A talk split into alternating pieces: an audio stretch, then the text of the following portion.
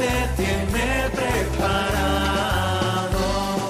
Ven y verás con el Padre Miguel Ángel Morán.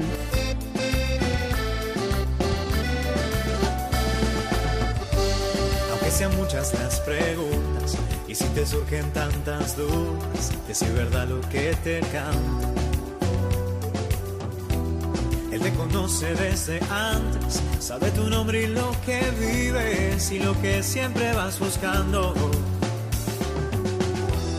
Escucha dentro su llamado, verás él pasa a tu lado y tu respuesta va esperando.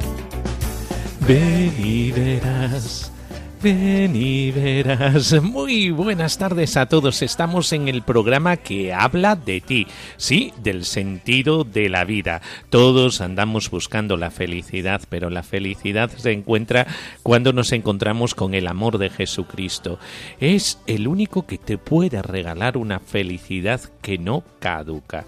Y por eso este programa, para acercarte a Jesucristo resucitado, que con su luz ilumina nuestra vida y hace una vida completa, en plenitud. Porque, ¿sabes una cosa? Dios te ama, y porque te ama, te llama, y porque te llama, te envía, y te envía a una misión. Y de esto es de lo que vamos a hablar en este programa. Va a ser un programa especial, sin tantas secciones como otros días, porque nos ha visitado el obispo don Alberto Vera de la diócesis de Nacala, eh, Mozambique.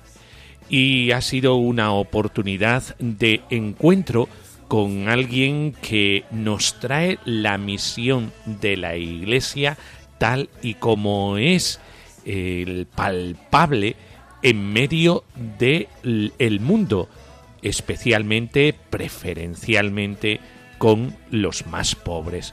Por eso no podíamos eh, perder esta oportunidad de encontrarnos eh, con un verdadero misionero que le dice al Señor que sí en todo aquello que le pide y por eso eh, no podíamos perder esta ocasión.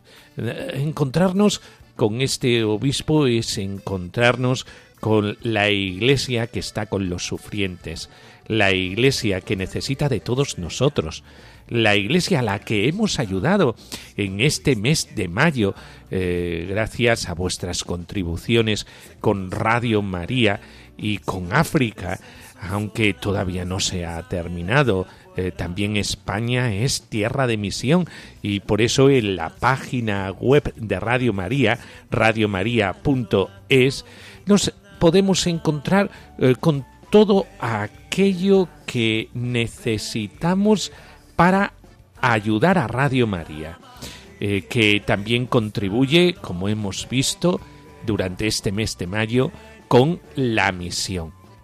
Y ahora eh, España, que es tierra de misión, también necesitamos que colabores con Radio María y por eso se te dan en la página web todas las indicaciones sobre este maratón de Radio María en el mes de mayo en ayuda de la radio de la Virgen. Y vamos a orar porque siempre cuando comenzamos un programa en Radio María no nos olvidamos de entrar dentro de este espíritu del Señor que llena nuestros corazones y que nos lanza a la misión. Por eso comencemos en este programa de Ven y Verás eh, que es monográfico. Vamos a hablar de Mozambique, vamos a hablar eh, de eh, la misión entre los más pobres gracias a el testimonio de Monseñor Alberto Vera.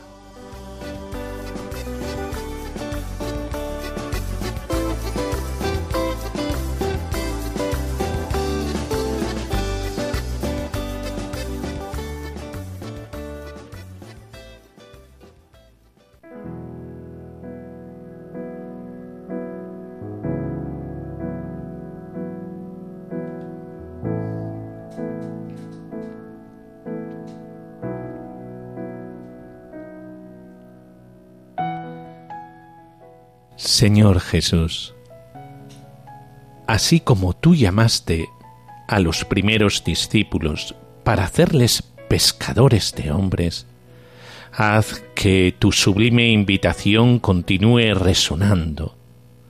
Venid a mí, seguidme.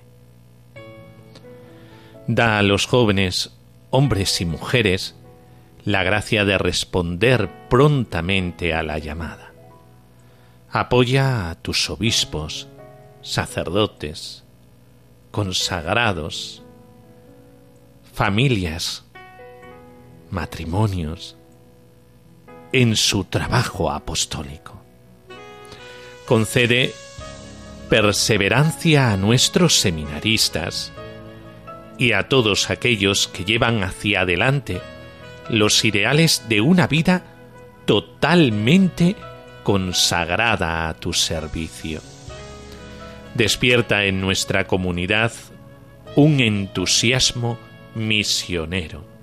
Señor, envía trabajadores a tu cosecha y no permitas que la humanidad se pierda por escasez de pastores, misioneros, familias itinerantes, matrimonios, consagrados y gente dedicada a la causa de tu Evangelio. Virgen María, Madre de la Iglesia, Madre de Radio María, modelo de toda vocación, ayúdanos a decir sí al Señor, que nos llama a cooperar en el plan divino de salvación.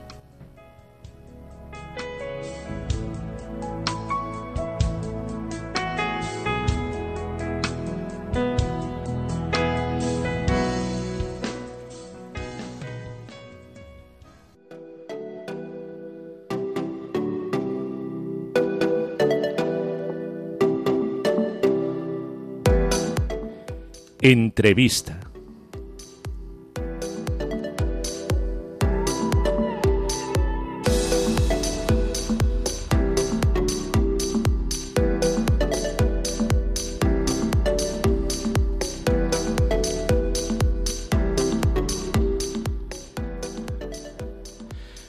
Pues eh, entramos dentro de la sección del programa Ven y verás que toca la fibra de nuestro corazón, porque estamos hablando de el testimonio. Eh, mucho puede ser las palabras, el mensaje de Jesucristo siempre nos renueva por dentro y es innovador, nunca pasará de moda. Eh, pero cuando ya hablamos de vida, hablamos de testimonio, entonces entramos dentro de otra categoría y es la categoría de eh, la coherencia con el mensaje.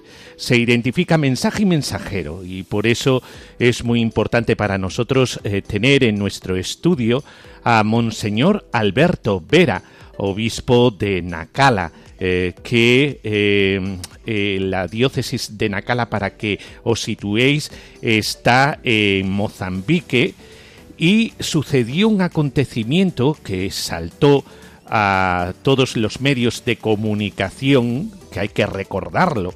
En Nacala hay una misión eh, que es la misión de Chipene, que fue asaltada y quemada, donde asesinaron a una misionera, entre otras personas locales, en septiembre de 2022.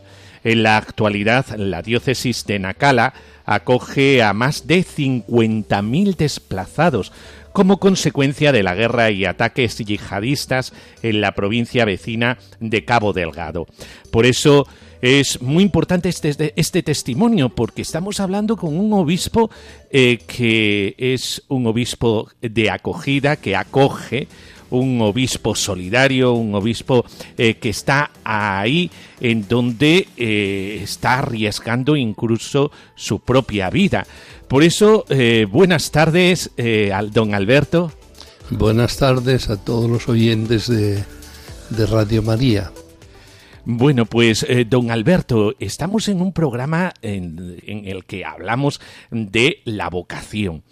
Y la vocación como eh, llamada. Desde el bautismo tenemos una llamada al seguimiento a Jesucristo, pero eh, sí que el Señor para nuestra felicidad nos regala los estados de vida dentro de la Iglesia, a saber, el matrimonio, el sacerdocio, es decir, el orden, el orden presbiteral en sus diferentes órdenes, eh, como es el de episcopado, presbiterado y diaconado, y después la vida religiosa, que eh, también es familiar para usted. Eh, para mí también es familiar esto de mercedario, porque soy capellán de la cárcel de aquí de Cáceres y entonces ese mundo me es conocido y que me da mucha alegría que haya un obispo con esta sensibilidad con los más olvidados. Primero, antes de nada, don Alberto, ¿Cómo le llamó el Señor a ser sacerdote? Bien, esto es una historia muy larga, pero creo que los primeros signos de llamada, pues Dios aprovechó mi atracción, mi gusto y mi pasión por el deporte, principalmente por el fútbol. Y con 11 años, pues yo creo que fui al seminario mercedario que está en Reus, o que estaba en Reus, de la Orden de la Merced, más principalmente por jugar al fútbol. Vi unos eh, campos de fútbol excepcionales, campos de baloncesto, de voleibol, frontón, y eso es lo que me atrajo. A raíz de ahí, bueno, pues comenzamos los estudios de bachiller llamados en aquella época. A mí me tocó pues toda la renovación de, de la educación en España y al terminar ya con 17 años, eh, la preparación para ir al COU, es cuando yo me, realmente sentí la presencia de Dios, sentí el, eh, ese, eh, esa, no, no sé cómo decir, pero dilema, ¿no? Seguir mi camino vocacional, aquello que yo había vivido durante esos siete años, o ir a hacer una carrera universitaria. La verdad es que durante el verano y durante esos meses previos a, la ida al noviciado, pues tuve un discernimiento, también ayudado por el sacerdote de, de mi pueblo, Aguilar del Rialama, y en ese discernimiento yo decía y hablaba con mis padres, decía, bueno, yo me he sentido muy feliz durante estos siete años. ¿Por qué voy a emprender un camino que no sé lo que me espera? como riesgo y como decir, bueno, sin tener una seguridad, ¿no? Dije, voy al noviciado y vamos a ver qué pasa ahí. Y en ese año del noviciado, donde conocí con mi sinceridad y con mi entrega, pues conocí de verdad la Orden de la Merced, sus reglas, sus constituciones, su vida fraterna, y ahí es donde Jesucristo pues me enamoró. Y a partir de ahí bueno, pues, eh, los pasos fueron siguiendo los estudios del COU, después hice COU en un, eh, te puedo decir, un instituto que era en aquella época en Valencia, el Instituto Benjure, considerado más izquierdoso que había.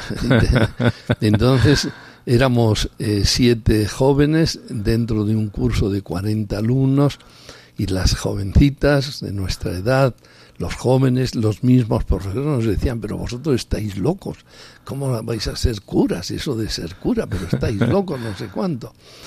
Y bueno, yo decía, está bien, es, un, un, desafío, es eh, aquello que estamos viviendo y que no, a mí me hace feliz, por lo tanto, conozco, veo las otras realidades, el matrimonio, las jovencitas, pues que que, buscan otro camino, pero yo estoy en esta vida religiosa. Y la verdad es que, bueno, con todo el discernimiento de los seis años siguientes de votos simples, de vida religiosa en el monasterio de Santa María del Pus, de Valencia, fui caminando y en todo momento aquello que me hizo continuar adelante es el sentimiento de felicidad. Yo era deportista, yo era un poco bromista con mis eh, colegas Y pienso que en mi forma de ser, a lo mejor a veces demasiado espontáneo, y algunas veces pienso, y en, en, mis formadores, en que alguno debía decir, va, este dónde va a ir, dónde va a llegar. no, por, porque era yo muy directo, eso es, y siempre he sido bastante directo. Y entonces el Señor, bueno, pues me permitió el ser el hacer los votos eh, perpetuos, los votos solemnes en la orden, después ordenado diácono y sacerdote, y mi primera experiencia sacerdotal, muy joven, fue en la parroquia de Nuestra Señora del Pus de Valencia ciudad. La sorpresa grande es cuando me piden, después de tres años de vida sacerdotal, el ir a Guatemala un país que estaba realmente en aquella época, 1985, en una situación pues delicada, de guerrilla, de muchos conflictos, eh, conflictos sociales, de mucho conflicto también a nivel político, económico, etcétera. Bien, y estuve la razón por la que me enviaron era pues para acoger un grupo de seminaristas que querían entrar y no había nadie, todos estaban dedicados a la pastoral penitenciaria. Bueno, y ahí pues trabajé en la pastoral penitenciaria, pero principalmente dedicado a acoger, acompañar a jóvenes de Panamá, de El Salvador, de Guatemala, que y de Costa Rica, que hoy son sacerdotes que han completado ya 25 años y que para mí pues es una gran alegría. Estuve nueve años en Guatemala y la verdad es que yo pensaba que iba a morir ahí, que mi vida iba a ser siempre trabajar en Guatemala, porque me encontraba tan bien, tan feliz, que pensaba que ahí iba a dejar los caites, que es la forma como hablan los, los guatemaltecos, llamados también en, familiarmente chapines.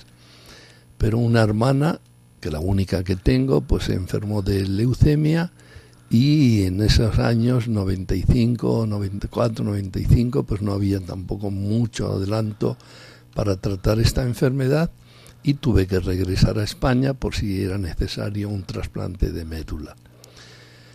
Bueno, regresé, acepté lo que el Señor pues me puso en el camino animé mucho a mi hermana, a mi familia, y en el 97, en el capítulo, cada tres años tenemos capítulo provincial, alguno un poco ya iluminado, pues dice, oye, ¿por qué? ¿Qué vamos a hacer como orden religiosa con motivo del año santo de la redención, el año 2000?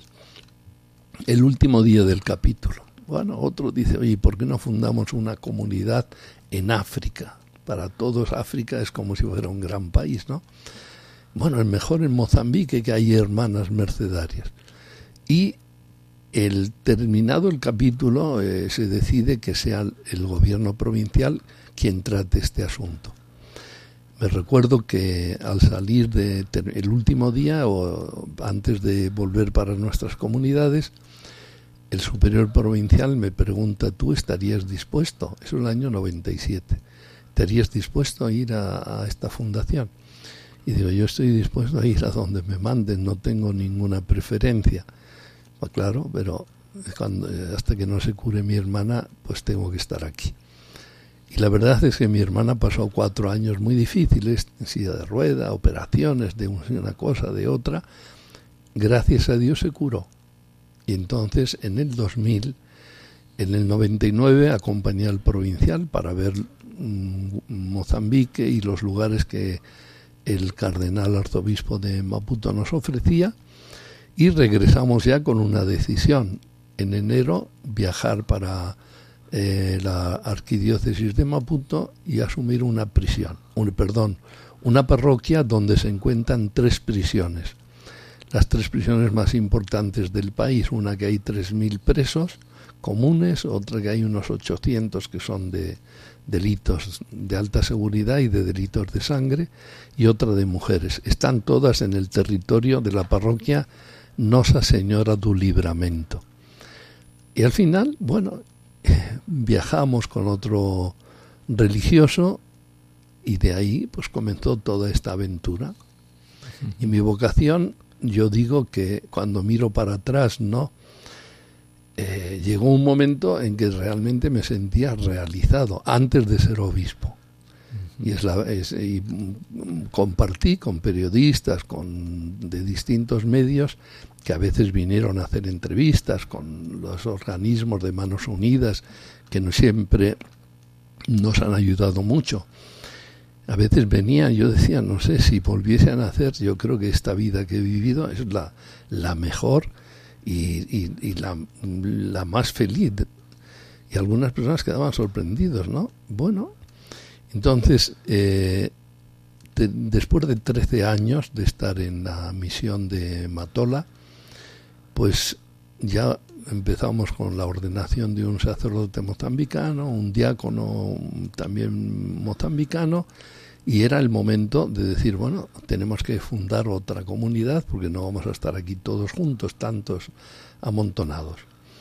Y la, la provincia decidió fundar otra comunidad en eh, Saisai, la diócesis vecina.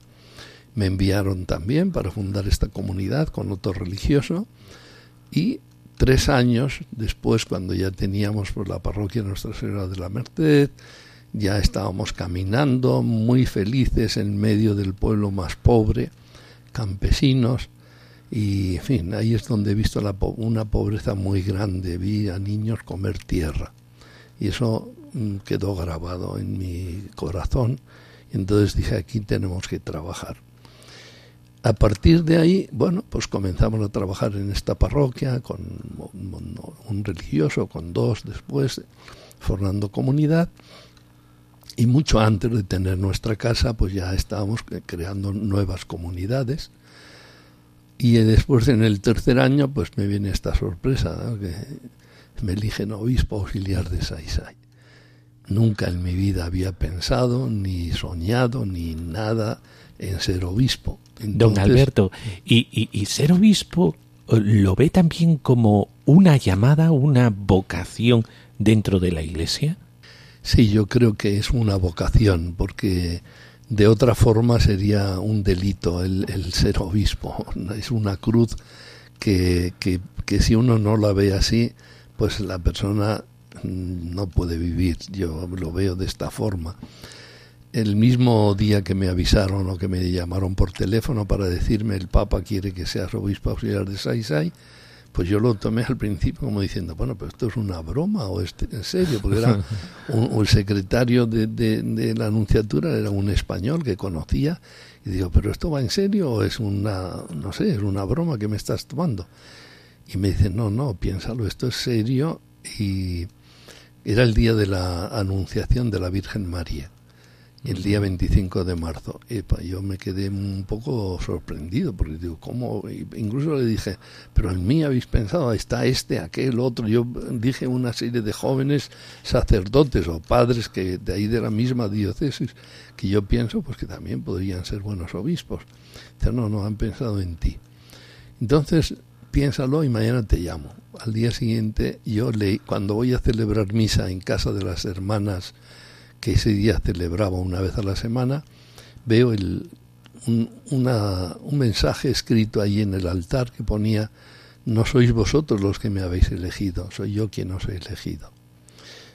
Y en ese día yo os digo, oye, qué mensaje más bonito tenéis después, cuando ya estábamos cenando, qué mensaje más bonito está ahí en el altar, ¿no? Me dice, pero ¿cómo, don Alberto? Ya hace más de un mes que está ese mensaje, usted ha venido bastantes veces y ahora se da cuenta. Digo, pues sí, mira, ahora me doy cuenta. Entonces, cuando me llama al día siguiente, por eso digo es una vocación, y yo dije, mira, soy religioso, mercedario, siempre he dicho sí a Dios, por lo tanto ahora no le voy a decir no. Y, por, y voy a aceptar este reto, este desafío. Yo no tengo ni idea de ser obispo, pero bueno, el Señor me ayudará. Y a partir de ahí, bueno, algún colega, ¿no? Que me conoce y que sabe que soy un poco bromista y, en fin. Entonces él decía, bueno, pero ya has pensado esto de ser obispo. Digo, oye, yo, el Señor lo, lo habrá pensado, yo no lo he buscado. Y ya son ocho años en los cuales, pues con muchas dificultades, con mucho, fin, pero siempre confiando en la providencia de Dios, pues se ha hecho un camino que Él me lo ha hecho muy fácil y que me siento también muy feliz, a pesar de muchas dificultades, a pesar de todos estos problemas que tenemos, vivimos en una diócesis un 70%. ¿Cómo pasó de Sisi? Eh, de Saisai. Ay, de Saisai. Te parece una diócesis china, ¿no? Pero es en Mozambique. Anacala. Pues en principio yo pensaba que iba a estar más tiempo porque la diócesis tiene casi 100.000 kilómetros cuadrados y la atendíamos muy bien con el, el, obispo titular, don Lucio, que casualmente, o bueno, una persona muy, muy preparada, el Papa Francisco, es uno de los seis que están preparando el instrumento laboris del sínodo de los obispos, de la sinodalidad. es el único africano que ha estado ahí una persona doctor en Sagrada Escritura y un santo, un, un buen obispo. Entonces, pues eh, estábamos trabajando, trabajando mucho, y de pronto, pues la diócesis de Nacala queda vacante, pues por la renuncia del, del, primer obispo de Nacala. La diócesis tiene 31 años o 32, desde el 91. Y entonces, bueno, pues me propusieron a mí, la verdad es que un poco me sentía como al principio una traición al obispo, yo di, pero comenté y hablé con él, hablamos los dos bien, y él me dice, oye, quien te pide no soy yo, esto es el Señor, ¿no? Te está igual que aceptaste aquí, yo te agradezco lo, todo el trabajo y te agradezco el que, el que, en fin, que pienses así, porque habíamos hecho un dúo muy bueno de trabajo pastoral, de trabajo espiritual, de camino con los sacerdotes. Pero, bueno, y entonces ahí el día 1 de julio del 2018, acompañado por todos los obispos de, Mozambique, pues fui a hacer la tomada de pose. Y desde entonces, pues bueno, he ido caminando, ha habido retos muy difíciles, pues como por ejemplo todos los desplazados de Cabo Delgado. El abril terminamos justamente una construcción que es el centro social Mártir Cipriano de la diócesis y que al mismo tiempo hace un poco de diócesis, de, un escritorio. Y justo entregárnoslo, comenzar el, el coronavirus, la empresa que tenía mucha prisa porque era portuguesa y quería salir de Mozambique, los familiares por el miedo del coronavirus, y al mes siguiente vienen 20.000 desplazados y los tuvimos que recibir. Gracias a Dios sentí algo que es muy grande en el pueblo mozambicano. Musulmanes y cristianos recibieron en sus casas a estas 20.000 personas de Nacala y otras 40, 50.000 en los distintos distritos, casi todas recibidas en casas de familia. Había casas de familia donde vivían 30 personas. Había personas eh, viudas que, eh, que recibieron eh, 20 personas. Y entonces desde Cáritas Diocesana de Nacala pues comenzamos un trabajo de primero mm, subsistencia, ¿no? alimentación y lo básico para, para atender a estas personas. Al mismo tiempo que se atendía a ellos, pues se les ayudaba a aquellos que los recibieron, porque los pobres son pobres también. Y después de eso eh, ya vinieron otros proyectos como de capacitación para 80 mujeres, casi todas o dos eran cristianas, musulmanas, ahí mismo en el centro para aprendieran corte y, costura. Se les regaló a cada una una máquina de coser con, con estos proyectos. Después capacitar a jóvenes, jovencitas que de una tribu llamada Kimoani que vinieron, aprendieron a bordar con una hermana, otros 50 o 60 jóvenes que fueron pues capacitados para emprender su pequeño negocio cada uno y que siguen, unos cuidan, eh, producen eh, se llaman, eh, pollos y mm, para, para hacen crecer la, eh, para, para venta, ¿no? Otros han hecho su peluquería, otros han hecho su, con su se les ha conseguido material para fontaneros, en fin. Y Eh, y luego otros, eh, capacitación en agricultura, algunas bolsas de estudio en los institutos politécnicos que tiene la diócesis y distintos aspectos que han hecho que muchas familias ya se han ido integrando en la vida de Nacala. En los distritos pues se han ido integrando en la vida agrícola, que es la mayoría del pueblo vive de la agricultura en, muchos alrededor de las misiones, que las misiones disponen de 100, de 200 hectáreas, entonces a algunos se les ha incorporado, ellos hacen el trabajo, eh, se entregan las simientes y luego pues se comparte beneficios o, la mayoría va para ellos para su subsistencia. Esos 50.000, a lo mejor son más, porque eso aquí es difícil contar, ¿no? Pues siguen, la mayoría están en la diócesis, y poco a poco pues se han ido integrando en distintas misiones y un grupo muy significativo en la misma ciudad de Nacalaporto. Esta promoción social que siempre hace la Iglesia allí donde está, eh, sin mirar a quién le hace el bien, eh, nos está hablando del mundo musulmán y este episodio eh, tan triste que pasó en el 2022 eh, con los yihadistas. Eh, la relación veo que es muy buena entre cristianos y musulmanes. Este es un resto, ¿verdad?, de, extremistas. Cuéntenos un poquito eh, qué pasó. Bien, la realidad del día, del día a día es que el relacionamiento que tenemos entre católicos, cristianos, musulmanes es excelente.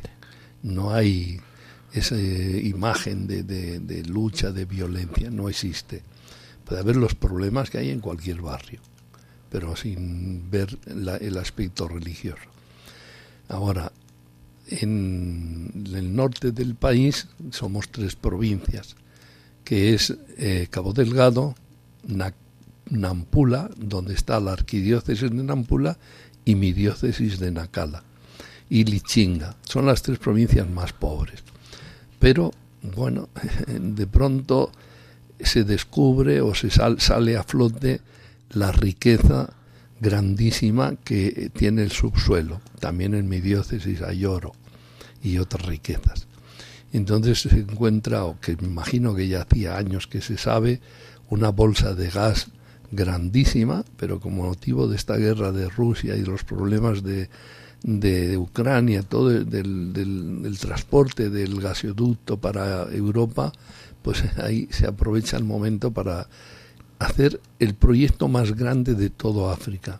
Son 20 mil millones de dólares los que distintos bancos del mundo han puesto para iniciar. Bueno, ya está iniciado. Y entonces varias, Exxon, Total, Eni de Italia, varias multinacionales comienzan a explotar el gas. Hay otras que llevan ya años explotando graffiti, australianas, hay otras que están sacando rubíes y que tienen a nivel mundial mucha fama. Y entonces no sabemos por qué. Yo digo la maldición de la riqueza, porque realmente es un territorio, la provincia de Cabo Delgado, riquísimo en minerales y comienza una guerra. ¿Quién está detrás de esa guerra? Ese es siempre el interrogante. Ahora sí que sabemos que ha habido actores, un grupo de, de jihadistas o al-Shabaab o este grupo de ISIS no, no bien identificados, los cuales han promovido y yo creo que han sido utilizados para el objetivo último que ha sido desplazar un millón de mozambicanos, sacarlos de sus tierras hacia el sur.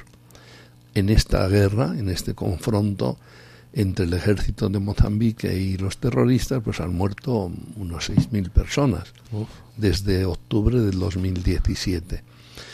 En estos años el, el, gobierno de Mozambique pide ayuda al gobierno de Ruanda, envía 3.000 soldados bien formados, y a partir del 2021, finales de 2021, este ejército va reconquistando todos los espacios que los terroristas tenían. Los terroristas solos no pueden hacer nada, entonces captan con dinero a muchos jóvenes, que la mayoría son de, de la provincia de Nampula, de la costa, muchos jóvenes, pero yo creo que es por dinero, porque no solo son musulmanes, también hay cristianos que han sido captados para luchar.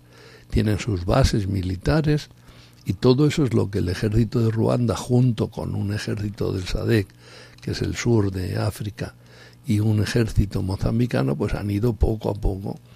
Cuando ya parecía que, fin, que tenían controlados a los terroristas, este grupo necesita decir al mundo aquí estamos todavía, no, no hemos muerto, no hemos desaparecido. Y organizan y planifican entrar, cruzar el río Lurio, que es el que separa las dos provincias, y entrar en la misión de San Pedro de Lurio, que es misión de mi diócesis.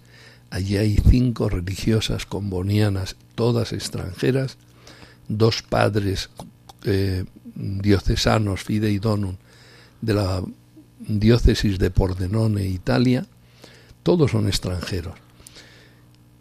Murió, asesinaron, yo creo, a la, a la hermana de edad más mayor, pero también preparada en su santidad. Es un don esto del martirio. Y el Señor, pues bueno, le concedió este don. La hermana María de Copi, el primer disparo en el asalto entrando en la misión fue a ella porque su compañera de, congregación, la hermana Ángeles, está a, tres metros, acababan de despedirse para dormir y oye el disparo y quiere avisarle a la hermana y cuando entra en el cuarto la ve ahí en el suelo pues brotando la sangre en la cabeza. En el momento quiere huir, la recogen los, los terroristas que entran por todos los sitios arrastran a la hermana que está ya fallecida al fuera del lugar y queman la casa, la queman, la queman, queda todo ceniza, van después a la sacristía, queman todo, entran en la iglesia, queman, después de ahí van a dirigirse a donde está la residencia de niñas, de jovencitas, que quedaban doce, porque en la tarde del día anterior, ese mismo día en la tarde habían salido ya las que vivían cerca. Los otros esperaban salir a las cuatro de la mañana. La hermana se la llevan de un sitio para otro. Uno le dice, pero hermana, no me conoce. Y ella dice, hijo, no, no te, no te conozco yo. Aquí en la oscuridad no se ve nada. La dejan ahí tranquila en la puerta de la iglesia y ella aprovecha para ir a avisar a, a la otra hermana que se había quedado con las jovencitas y, tienen que huir, tienen que huir porque están los terroristas. Y van hacia el bosque y se esconden ahí. Entonces desde allí eh, ven cómo también están quemando la casa de los padres, la casa de la residencia de jóvenes, los jóvenes de mm, hombres, todos salieron esa tarde, alguna cosa habían oído, el miedo les hizo salir, ponerse en camino y huir. Y gracias a Dios, pues bueno, eh, los padres mantuvieron en su cuarto por eso digo que los terroristas, pues era alguno de allí, sabía dónde vivían, conocían bien la misión. Quemaron todo, todo ceniza, ceniza, ceniza. Quiere decir que quemaban, ponían algún líquido inflamable, volvían a quemar, hasta que se quedó pues un, un palmo entero de ceniza y el fuego comenzó a subir por el techo y por el techo llegó a sus cuartos. No quisieron entrar en sus cuartos a las cuatro y media de la mañana, ellos con ocho o diez mascarillas en la boca para no ahogarse, de estas de COVID, bueno, pues llega la hermana, padres, padres, la hermana pensaban que estaban muertos. Y entonces salen. De los dos padres, uno es mi vicario general, está hasta unos tres, cuatro meses en Italia, he estado visitándole estos días pasados y bueno, ha regresado el día 10 de mayo. El otro pues quedó muy muy afectado porque una noche esperando la muerte es un trauma muy fuerte. El padre Loris. He ido a visitarlo, he estado con él y veo que poco a poco pues va superando, pero todavía con, con tratamiento psicológico y bueno, y más ya, ya se encuentra mejor. Y entonces fui a hablar con los obispos que tengo, eh, padres Fideidonum de Verona, de Pordenone, de Como, ellos el próximo mes, dos, el cardenal de Como y el arzobispo, el obispo de Verona vienen a visitarme a Mozambique, pues también porque quieren ver la realidad. La situación ahora, después, a posteriori, después de seis, ocho meses, pues bueno, hay mucho miedo en toda esa zona. Los cristianos pues siempre nos suplican, no nos abandonen, no los vamos a abandonar porque la iglesia son ellos y estamos viendo la forma pues de, de, una atención pues también a la misión de Chipene más desde otro lugar más dentro de la misión. Ahí en el lugar donde estaba la misión situada por lo menos van que pasar un tiempo de serenidad de calma hasta que volvamos a, a rehabilitarla y poder entonces pues seguir como la misión de Chipene y este lugar nuevo pues sería una parroquia nueva. Y don Alberto, eh, nos ha hablado de felicidad. Eh, muchos oyentes están escuchando y sí, eh, hablamos aquí muchas veces con sacerdotes, con obispos, con matrimonios, con religiosos, religiosas, consagrados. Pero es curiosísimo, a pesar de toda, todo esto que nos cuenta, que son pues momentos muy trágicos, usted habla de felicidad. Eh, ¿Cómo se puede hablar de felicidad ante eh, episodios como los que acaba de describirnos? Bueno, quizá yo podría decir que cuando me nombraron obispo, uno de los pensamientos que me venía a la cabeza decía, ahora con mis 57 años, o 50, sí, 57 años, digo, ahora que eh, me siento realizado como religioso mercedario y que me siento súper feliz en el trabajo y en todo, ahora me nombran obispo.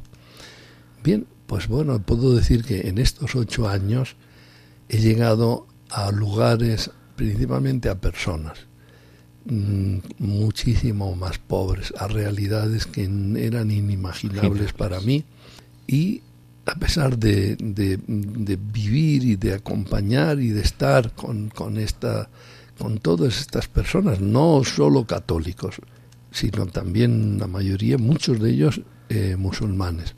Pues la verdad es que me siento feliz y el Señor me hace feliz.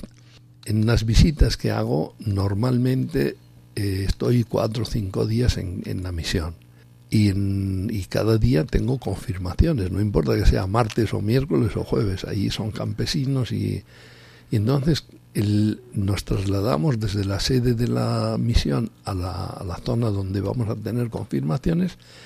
El primer momento es para todos los líderes. Los convocan los sacerdotes y yo tengo una reunión con los chejes musulmanes de las mezquitas con el jefe de, del centro de salud si hay, con el director de las escuelas, con los líderes secretarios, con todos los líderes políticos.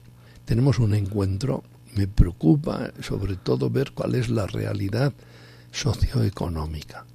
Tienen agua, la energía eléctrica en la mayoría no hay, la educación, cómo está funcionando, si realmente los niños van a la escuela, porque yo no voy a hablar de cosas del cielo sin conocer las cosas de, la, tierra.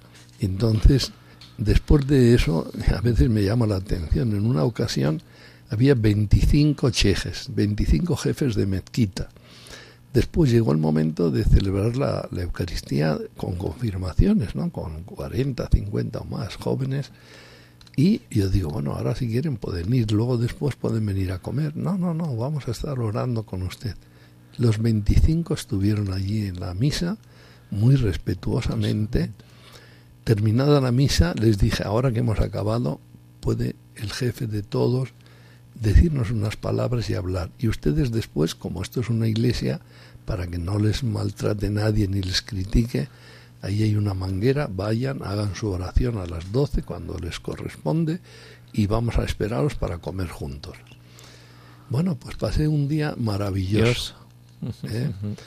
Es que, Alberto, eh, eh, don Alberto, en este momento nos están escuchando muchos que asocian la felicidad con la playa, la felicidad con el divertimiento, la felicidad con solo lo que superficialmente nos da una alegría que yo diría que es transitoria. Y necesitamos escuchar testimonios como estos porque porque nos damos cuenta que la felicidad, la verdadera, la que queda, la que no caduca, eh, se vive desde el corazón. Por eso, don Alberto, qué bien que nos ha hablado también de esto y que haya eh, en la entrevista tantas veces hablado de felicidad. Por eso, don Alberto, eh, muchísimas gracias por esta entrevista y la última pregunta sería, si nosotros tuviéramos que ayudar a Mozambique y a su diócesis, ¿cómo lo podríamos hacer?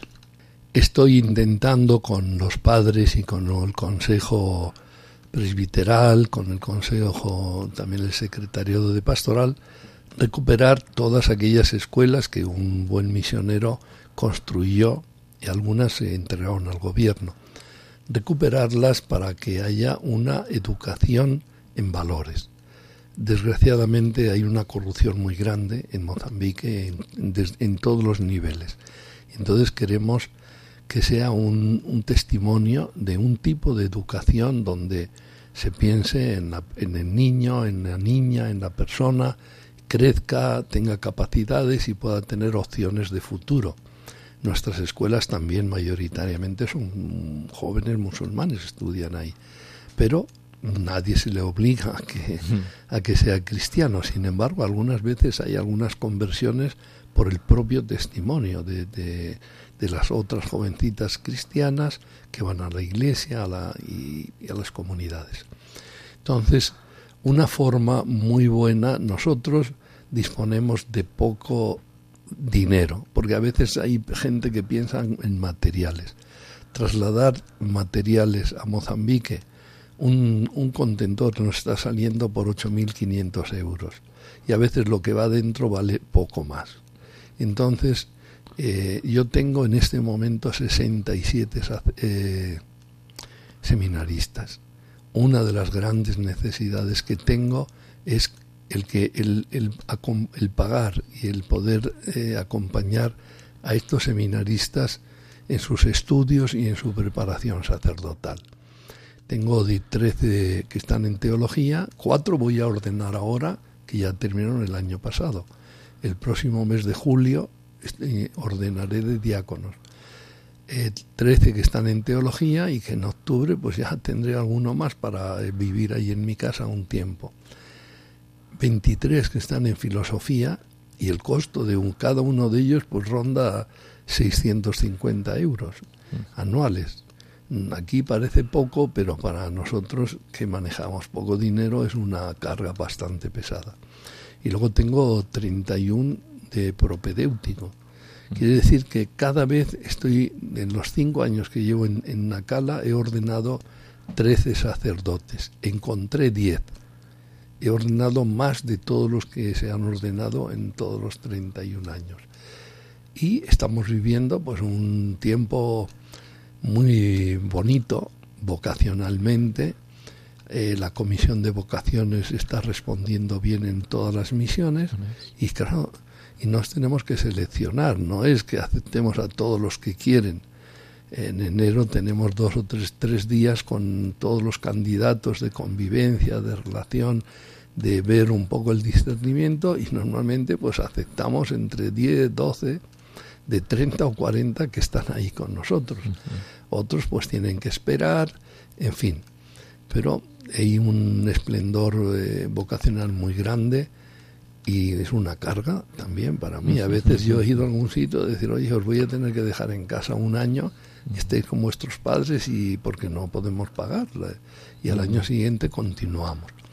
Gracias a Dios, la providencia ha hecho que por lo menos nunca me ha faltado nada en estos cinco años. Vivimos con mucha austeridad. Creo que yo quiero también y trato de dar un testimonio para mis sacerdotes y, para mí mismo, ¿no? De vida austera y al mismo tiempo, pues, de, de crecimiento espiritual para que la vocación sea vocación, no sea una profesión. Y pienso que poco a poco pues vamos caminando y la Iglesia va creciendo, si no a lo mejor en mucho número, pero por lo menos en santidad, que es lo más importante. Muchísimas gracias, don Alberto, eh, por estar esta tarde aquí con nosotros en Radio María, en el programa Ven y Verás, que hablamos de esto. Hablamos que Jesucristo está resucitado, que sigue llamando y que nuestra llamada es una llamada eh, que eh, se expande a todos los niveles de las dimensiones humanas, también en la promoción social de eh, un país como Mozambique, una diócesis como Nacala. Muchísimas gracias por su testimonio, don Alberto. Muchas gracias a ustedes, a Radio María, y que el Señor os bendiga en todo el trabajo. Muchas gracias.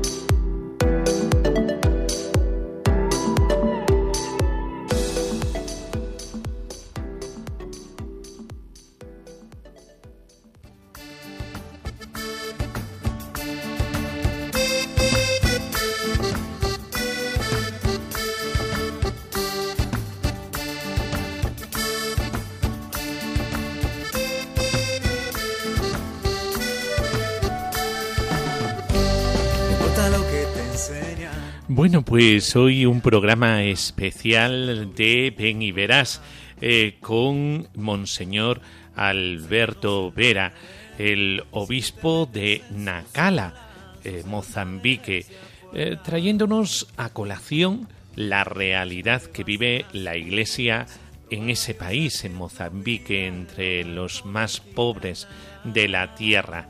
Es como una contradicción, ¿verdad, amado oyente? Que países tan ricos en recursos eh, sean a la vez países de guerra y países tan pobres. La Iglesia está allí para dar de comer, para vestir, para estar con los encarcelados, eh, para estar con todos aquellos que necesitan ayuda, los sufrientes, sean de la religión que sean, musulmanes, cristianos. Es decir, esta es la iglesia. La iglesia eh, que siempre tiene los brazos abiertos y el corazón abierto eh, para ayudar a todos aquellos eh, que lo necesiten en esa promoción humana y espiritual que realiza en África, un testimonio fehaciente de allí, de allí mismo. Por eso es hermoso que tú te sintieras llamado a eh, también esta realidad, la realidad de la misión, puesto que la misión te necesita. Y ya eh, sin más, eh, ya sabéis que podéis escuchar de nuevo este programa en mm, la página web radiomaria.es y allí en la sección de podcast podéis encontraros con este programa. también podéis interactuar con nosotros a través del correo electrónico ven y verás uno en número arroba radiomaria.es ven y verás uno arroba radiomaria.es y podéis eh, comunicaros eh, con nosotros para preguntarnos cualquier cosa o para incluso dar vuestro testimonio. Eh, nosotros los pondremos en antena si nos dais permiso para ello y es que somos la gran familia, la familia de la Iglesia, la familia de Radio María, la familia de este programa. Ven y verás que habla del sentido de la vida y cómo Dios hace un diseño precioso para todos nosotros, buscando siempre nuestra felicidad. Y sin más, me despido con la bendición, la bendición de Dios Todopoderoso Padre, Hijo y Espíritu Santo, descienda sobre todos nosotros. Amén. Qué bien se está contigo. Qué bueno es que estemos aquí, en este programa de Radio María, donde hablamos de las cosas que son verdaderamente importantes, aquellas que nos regalan la felicidad, por lo que hemos nacido. Hasta el próximo día. Adiós. No importa lo que te como te han contado, si no lo viste y encontrar. No se conoce el mar si no te metes en sus olas, no se lo sabe desde afuera. Ya no te bastan las teorías, probarlo a Dios así en tu vida, lo da todo y quita nada. Ven y verás, ven Ven y verás, con el padre Miguel Ángel Morán. y quiere mostrarlo.